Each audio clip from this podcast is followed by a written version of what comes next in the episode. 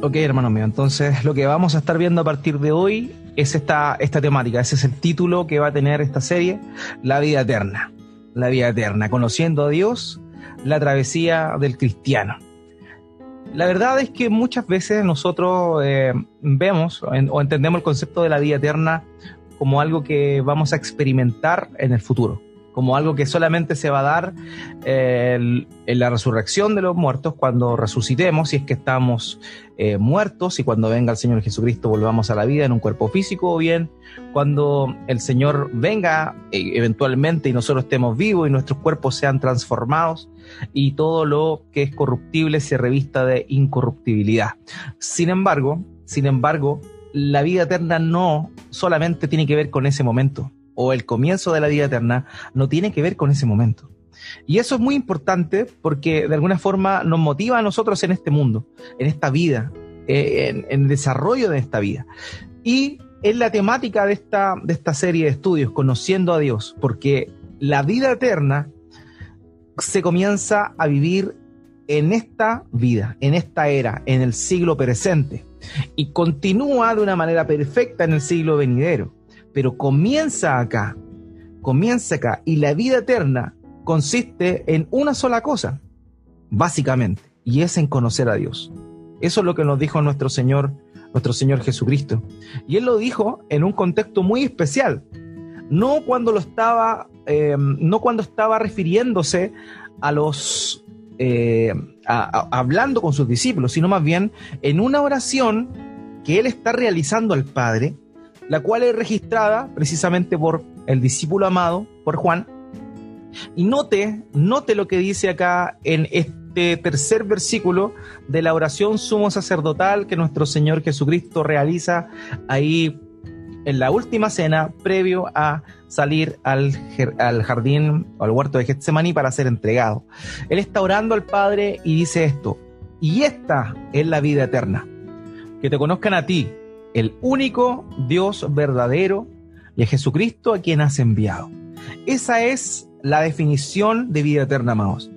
No es vivir eternamente. Muchas veces quizá uno de pronto eh, estima que la vida eterna significa vivir eternamente, porque de alguna forma el término lo dice, pero va mucho más allá de que nuestra vida continúe luego de la muerte. De hecho, las personas que son condenadas también, también van a tener una vida después de la muerte.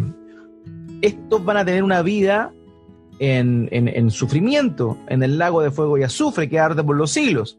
Ellos también van a estar, entre comillas, vivos, pero ellos no tienen vida eterna. Por eso, el concepto de vida eterna no solamente significa vivir eternamente, sino que vivir eternamente en comunión con Dios. ¿Por qué razón? Porque la vida eterna en sí consiste en conocer al Padre y a Jesucristo a quien envió, es decir, conocer a Dios.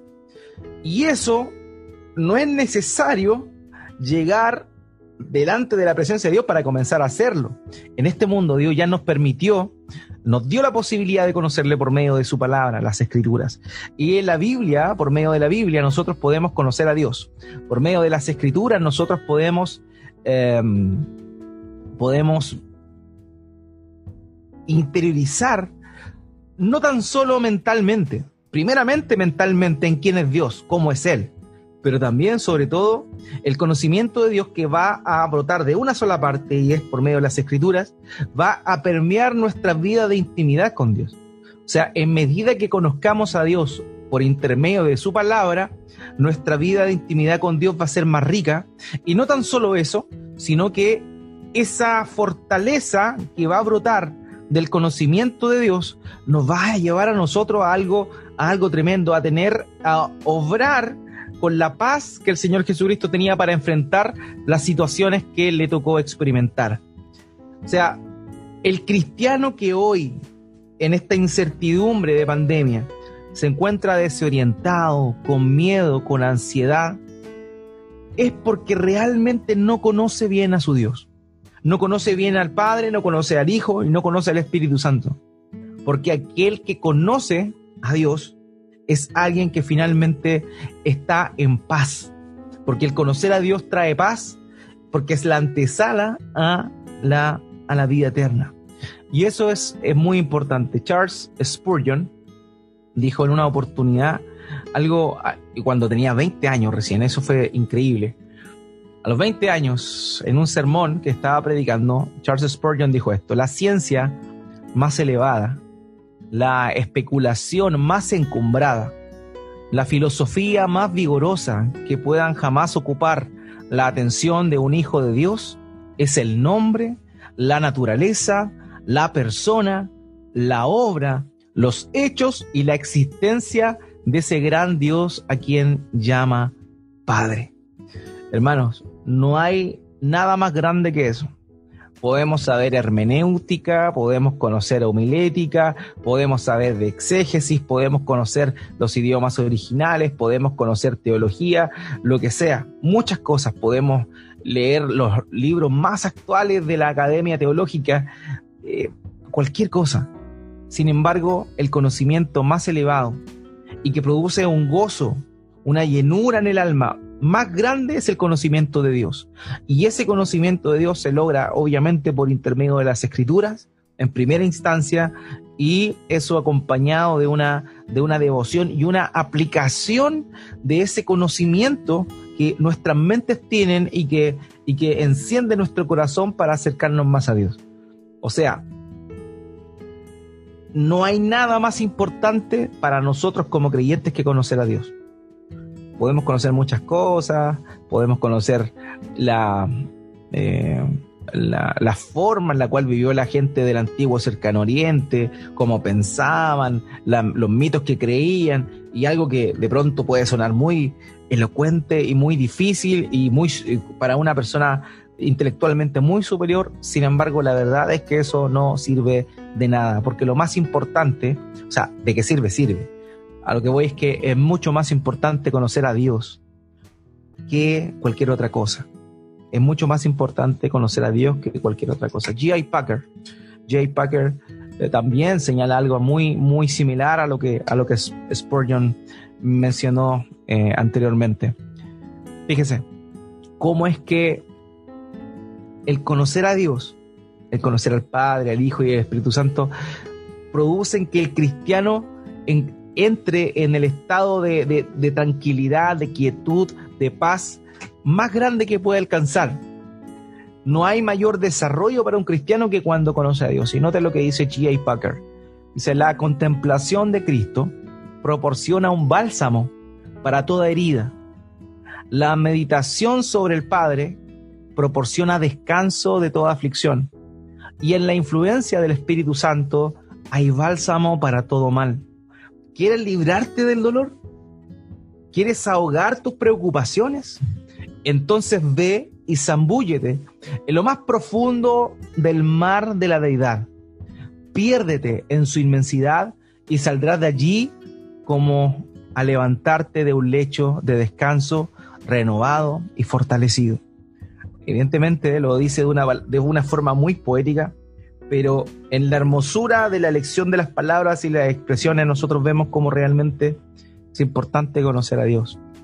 Es importante conocer a Dios. Eso es el todo del hombre, el todo del hombre. La gloria de Dios es lo que debe hacer, pero lo que debe sumergirse es justamente en el conocimiento de Dios en el conocimiento de Dios. Es lo único que produce un gozo, produce un bienestar y permea cada una de las áreas de nuestras vidas. Como dice acá el autor, si estamos en dolor, si estamos en preocupaciones, si estamos en angustia, si estamos en ansiedades, el conocer a Dios va a generar que tengamos una tranquilidad, una tranquilidad que trasciende, trasciende todo. Entonces, amados míos, eso es, es muy importante. El conocimiento de Dios debe ser la misión principal y nunca vamos a dejar de conocer a Dios. Eh, quizá alguno de ustedes alguna vez leyó un libro o, mm, algún artículo con referente a los a lo que se conoce comúnmente en teología como los atributos de Dios. Y puede decir, no, si yo conozco cuáles son los atributos de Dios. Te digo algo, tú no conoces a Dios como deberías conocerlo. Puede que sepas que Dios es omnisciente, pero en realidad quizá lo más probable es que no vivas en esa omnisciencia. y que ni tú ni yo vivamos plenamente en el conocimiento y el entendimiento de esa omnisciencia. Claro, podemos ver a Dios que está con nosotros en cualquier momento, en los momentos difíciles, claro, quizás a veces eso fluye de forma natural. Pero cuando estamos en la tentación y cuando estamos a punto de pecar, créeme que no nos acordamos de la omnisciencia de Dios. No nos acordamos que Dios conoce nuestro corazón, que Dios sabe lo que el, el anhelo que muchas veces hay en nosotros de ceder ante una tentación y pecar. Entonces se dan cuenta que pese a que mm, de una forma u otra conozcamos teóricamente a Dios en algunas cosas, la verdad es que no nos basta, no basta con eso, no basta con eso. Entonces debemos tener mucho, mucho cuidado, mucho cuidado con eso. Hermanos, los demonios no creen en Dios, o sea, creen en Dios, pero ellos, ellos, ellos tiemblan ante Dios porque saben quién es Él. No le obedecen, pero ellos saben quién es Él, por eso tienen temor delante de la presencia de Dios. Muchas veces nosotros no tenemos temor de Dios porque no le conocemos. ¿Cómo vamos a temer a alguien que no conocemos? ¿Cómo vamos a poder eh, desear, anhelar la santidad cuando no conocemos al Dios que es santo? Por eso es tan importante ir de la, de la teoría, que es algo de lo que vamos a estar viendo durante todo este tiempo, pero por sobre todo eh, orar esto, orarlo, sobre todo interiorizarlo en nuestro corazón, meditarlo profundamente. Y reconocer a Dios como en función a todas sus perfecciones, sus atributos o su naturaleza. Y por eso es tan relevante esta, esta materia que vamos a estar viendo a partir, a partir de hoy porque aquel que conoce a Dios lo tiene, lo tiene todo. El profeta, Dios hablando por medio del profeta, dijo una realidad muy grande. Jeremías capítulo 9, versículo 24. Hermanos, el conocer a Dios es el único motivo real de jactancia que uno podría tener. En serio. Y la escritura es clara mostrarnos eso. O sea, eh, podemos ser muy hábiles para alguna cosa, pero ¿sabes qué? Eso viene de Dios. La gloria no es tuya, la gloria es de Él. Tú puedes quizá tener capacidades distintas, puedes eh, ser muy virtuoso, pero la verdad es que todo proviene de Dios. Sin embargo, el único motivo por el cual el hombre debería o podría jactarse, podría gloriarse es lo que aparece aquí en Jeremías capítulo 9, verso 24, donde dice, pero si alguien se gloría, gloríese de esto, de que me entiende y me conoce, pues yo soy el Señor que hago misericordia, derecho y justicia en la tierra, porque en estas cosas me complazco, declara el Señor. Hermanos, si realmente queremos complacer a Dios, ni siquiera es en nuestra obediencia, porque cuando obedecemos a Dios es lo que estamos obrando de acuerdo a la nueva naturaleza que Él nos dio cuando nos hizo nacer de nuevo. Por tanto, no hay gloria o alabanza a Dios o no hay placer en Dios eh, en el hecho que ocurra eso porque es algo natural. No estamos pareciendo a Cristo, evidentemente eso es bueno y le agrada a Dios. Pero la verdadera complacencia, la verdadera complacencia de, de Dios y el verdadero motivo de orgullo que nosotros podríamos tener, y orgullo, y ahí nos vamos a dar cuenta que no es un orgullo pecaminoso como el que eventualmente tenemos frente a ciertas situaciones en las cuales se nos alaba por algo bueno que realicemos. No, esta, esta gloria es distinta.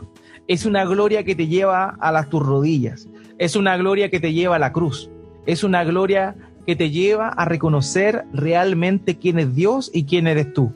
Si tú conoces realmente a Dios, si tú eh, entiendes a Dios y lo conoces bien, te vas a dar cuenta que no hay motivo alguno por el cual uno podría enorgullecerse. Entonces, hasta esta idea de que si alguien se va a gloriar realmente, que se gloríe en el Señor, no va a ser, no va a llegar a ese punto, porque cualquier persona que va conociendo más y más a Dios va a humillarse a sí mismo eh, de, una manera más, em, eh, más fuerte.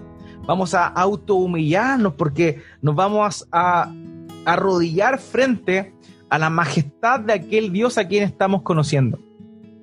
Vamos a conocer paulatinamente a este Dios al cual los querubines, los querubines se tapan el, se tapan los ojos, perdón, los serafines se tapan los ojos según la, declaración que aparece ahí en Isaías capítulo 6, donde Isaías es llevado al trono celestial y tiene una, una visión y ve que los, los serafines que están ahí se tapan su rostro con unas alas para no poder, para no ver la gloria de Dios. Estos seres tan sublimes no pueden, no pueden mirar la gloria de Dios con sus propios ojos y exclaman a gran voz, Santo, Santo, Santo.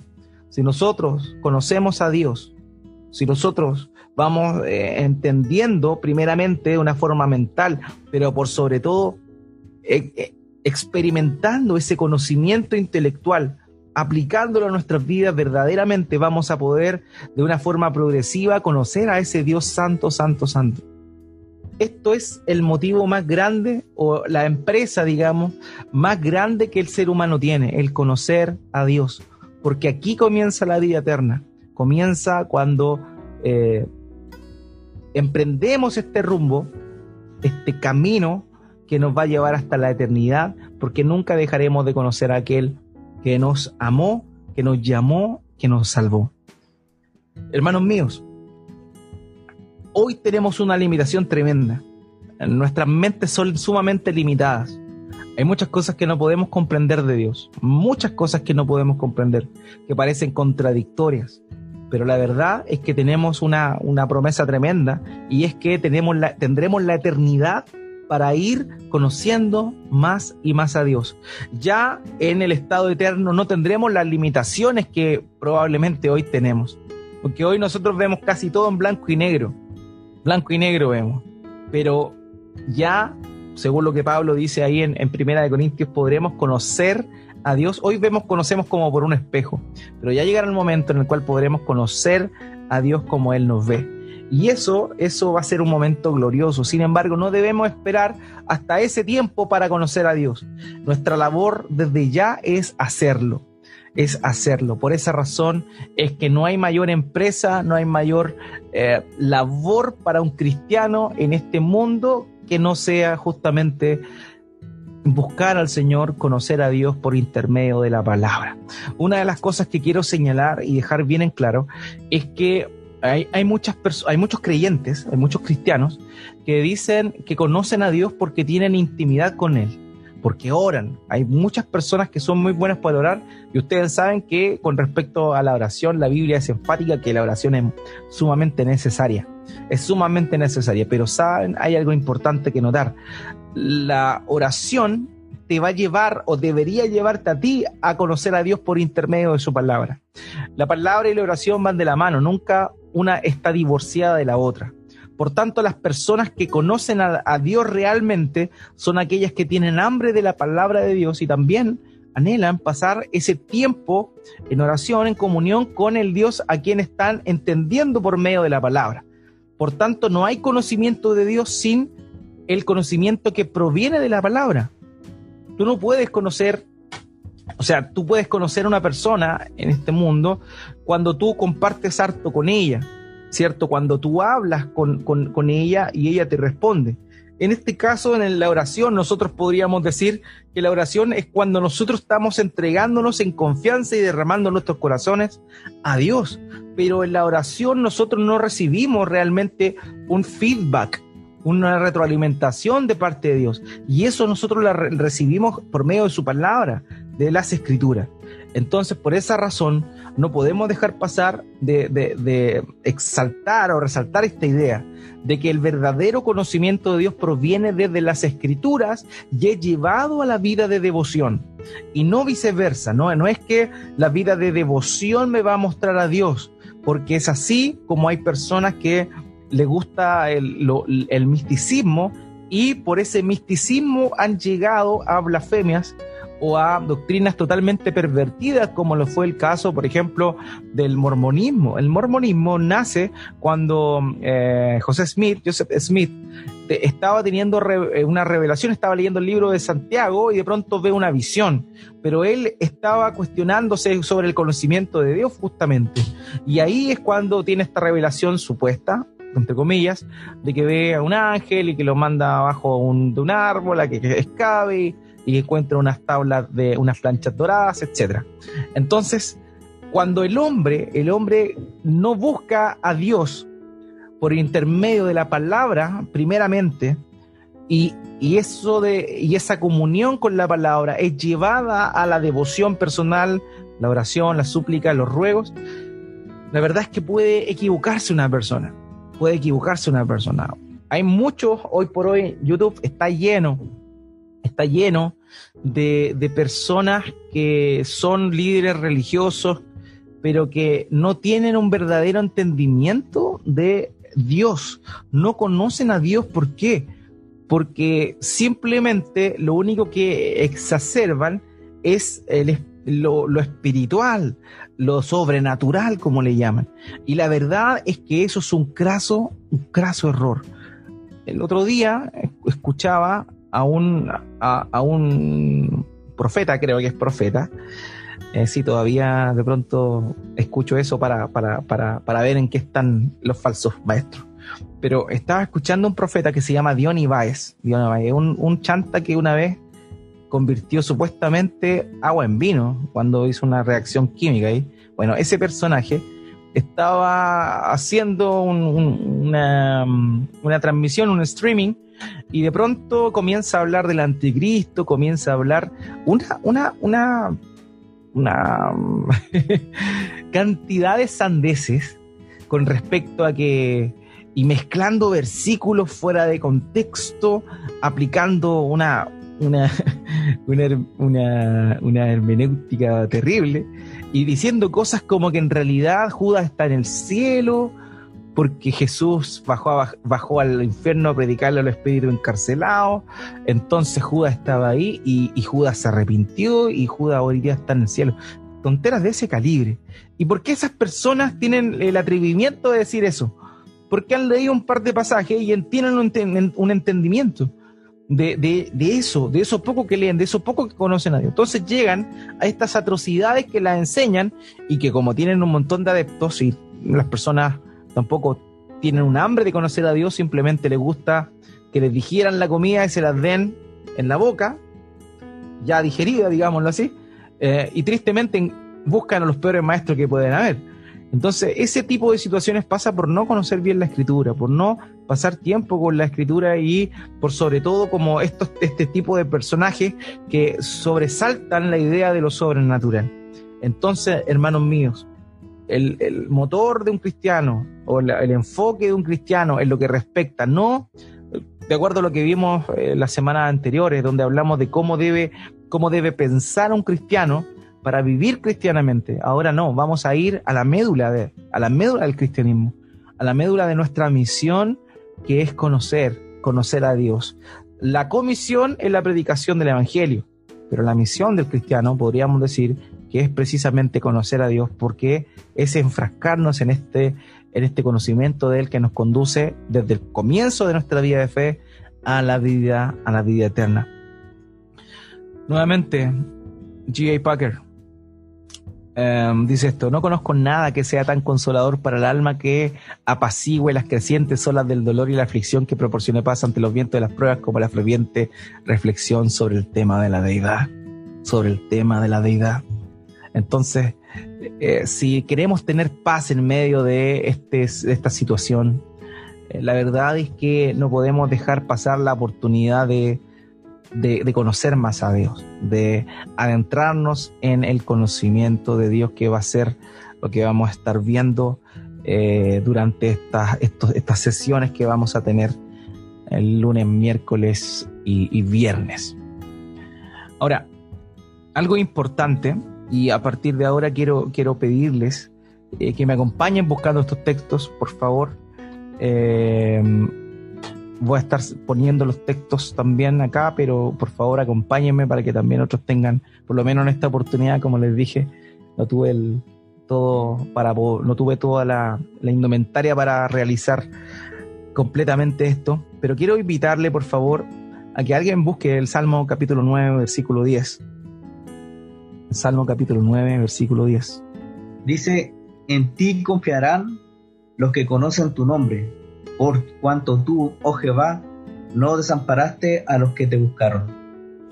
Aquí en este pasaje, el salmista está declarando su confianza en que aquellos que conocen en que conocen el nombre del Señor. Y cuando entendemos esto, lo vamos a ir desarrollando después. Pero cuando entendemos esto es tremendo, porque el nombre de Dios tiene que ver con su propia naturaleza. Entonces, cuando nosotros conocemos a Dios, o conocemos su nombre, o conocemos su naturaleza, que son todos sinónimos, nosotros podemos poner nuestra confianza en Él.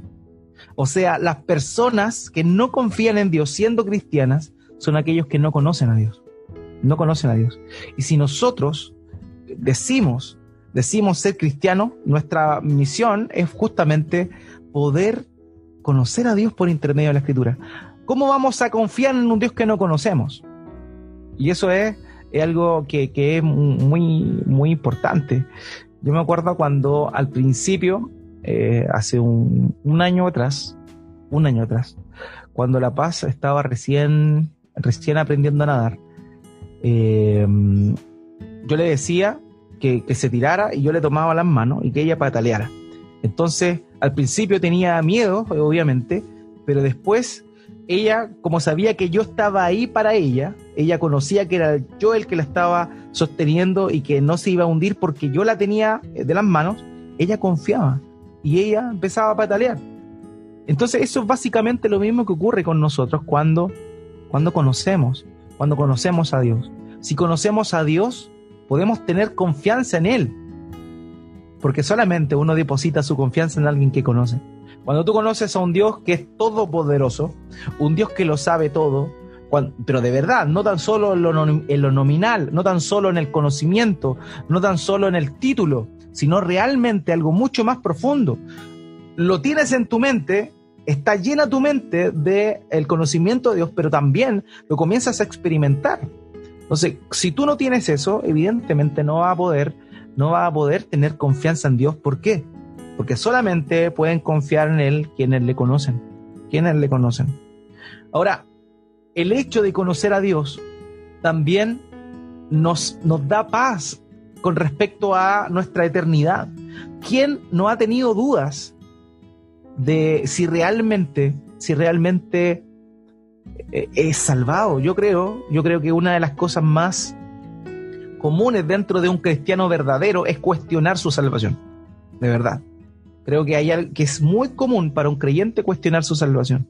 Porque cuando eh, tenemos la certeza de que Dios salva, que Dios perdona, y vemos nuestra vida, vemos nuestras reacciones muchas veces, vemos en las cosas que caemos recurrentemente, nosotros de verdad nos preguntamos, entonces Dios nos habrá salvado o no nos ha salvado.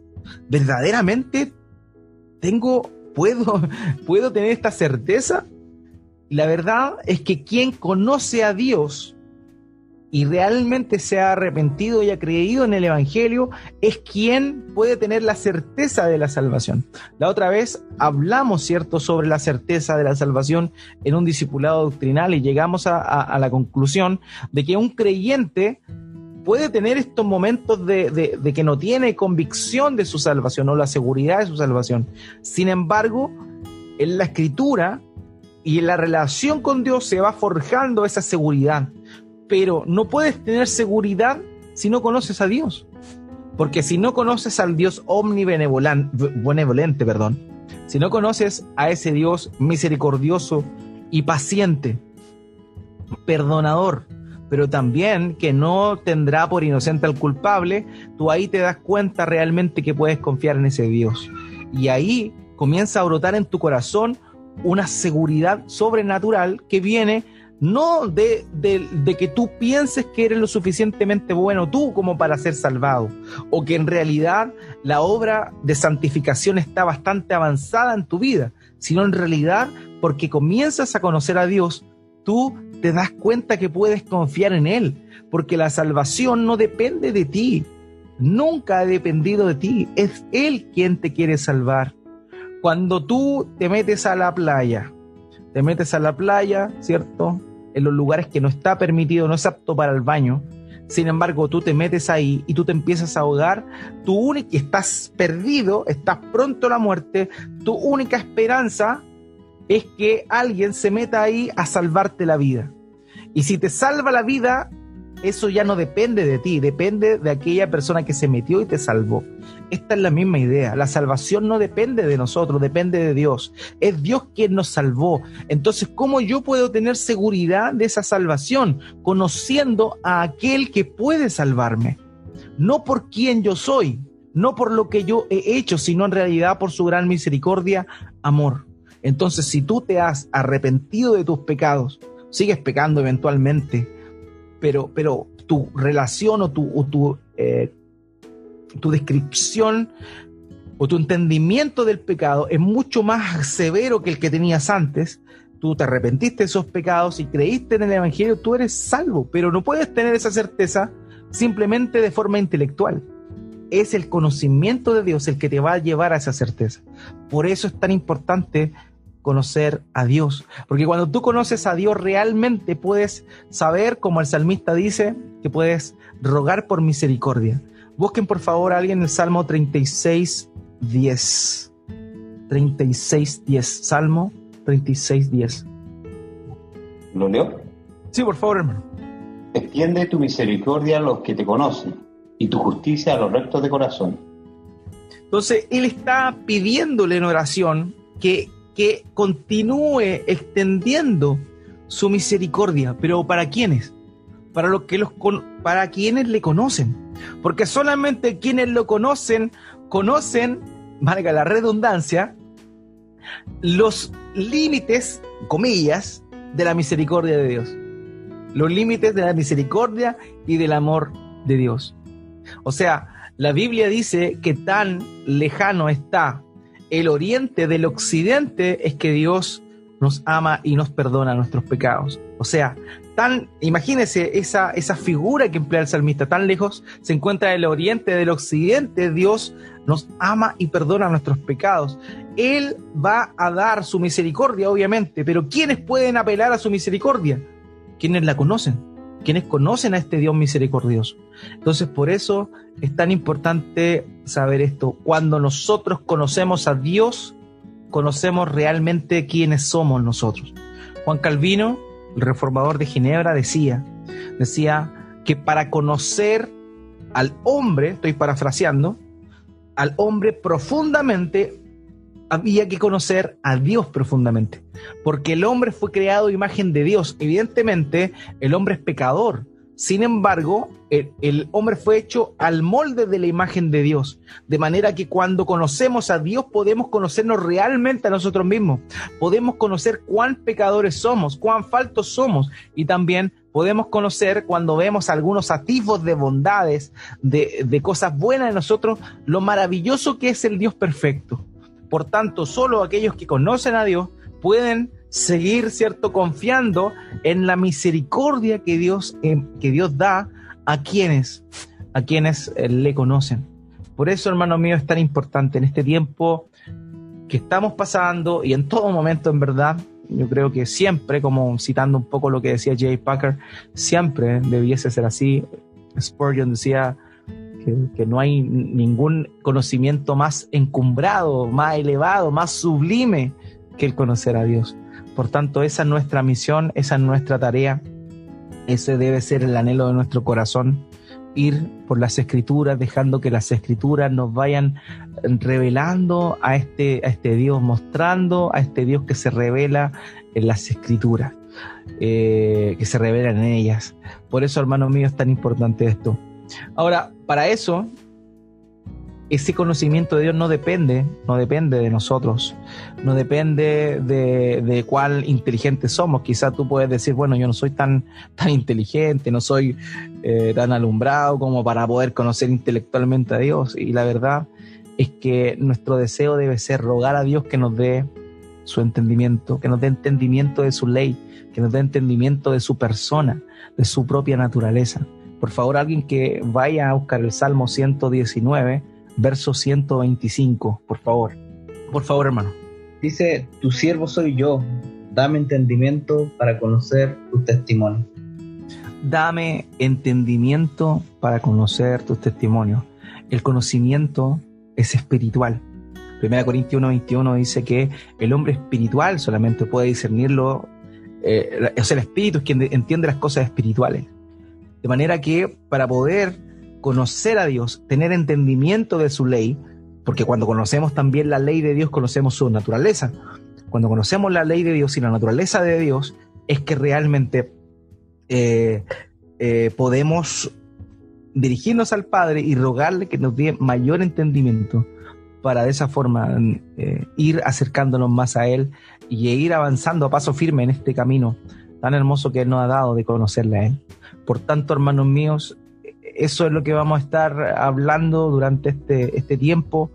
Eh, lo que hemos visto ahora a modo introductorio para que notemos la importancia del estudio que vamos a estar realizando, para que nos entusiasmemos, para que nos pongamos, eh, consagremos, digamos, todos los días, lunes, miércoles y, viernes para, para estar juntos y abrir la palabra de Dios, eh, ver lo que Dios nos quiere mostrar, cómo se, Él se muestra en realidad por medio de las escrituras y, que todo esto es, tenga este propósito, el propósito de, de saber eh, quién es nuestro Dios, quién es nuestro Dios.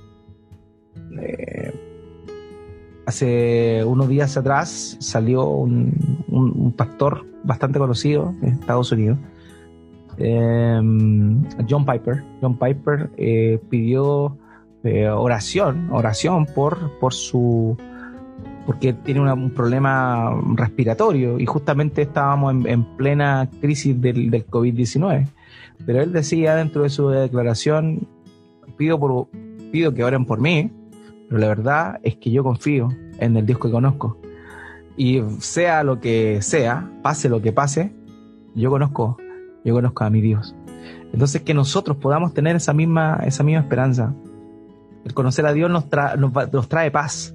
Conocer a Dios nos trae eh, la seguridad de que nuestras manos están en el, en el mejor, en el mejor. Por tanto, no, no debiésemos tenerle miedo a la muerte, no debiésemos eh, claudicar, no debiésemos dejar de, de, ser perseverantes en el, en el Señor. Así que eso, hermanos míos, era lo que a modo introductorio quería compartirles en esta, en esta, en esta noche. El miércoles, Dios mediante, vamos a avanzar, vamos a avanzar con esta temática, eh, ir eh, profundizando de a poquito en cómo Dios se muestra eh, por medio de sus perfecciones, atributos, y también vamos a estar hablando de otras cosas como los nombres con los cuales Dios se da a conocer. Y va a ser un poco extenso tal vez, pero va a ser muy beneficioso para cada uno de nosotros. Así que eso es, hermanos míos, lo que tenía para, para hoy. No sé si alguno tiene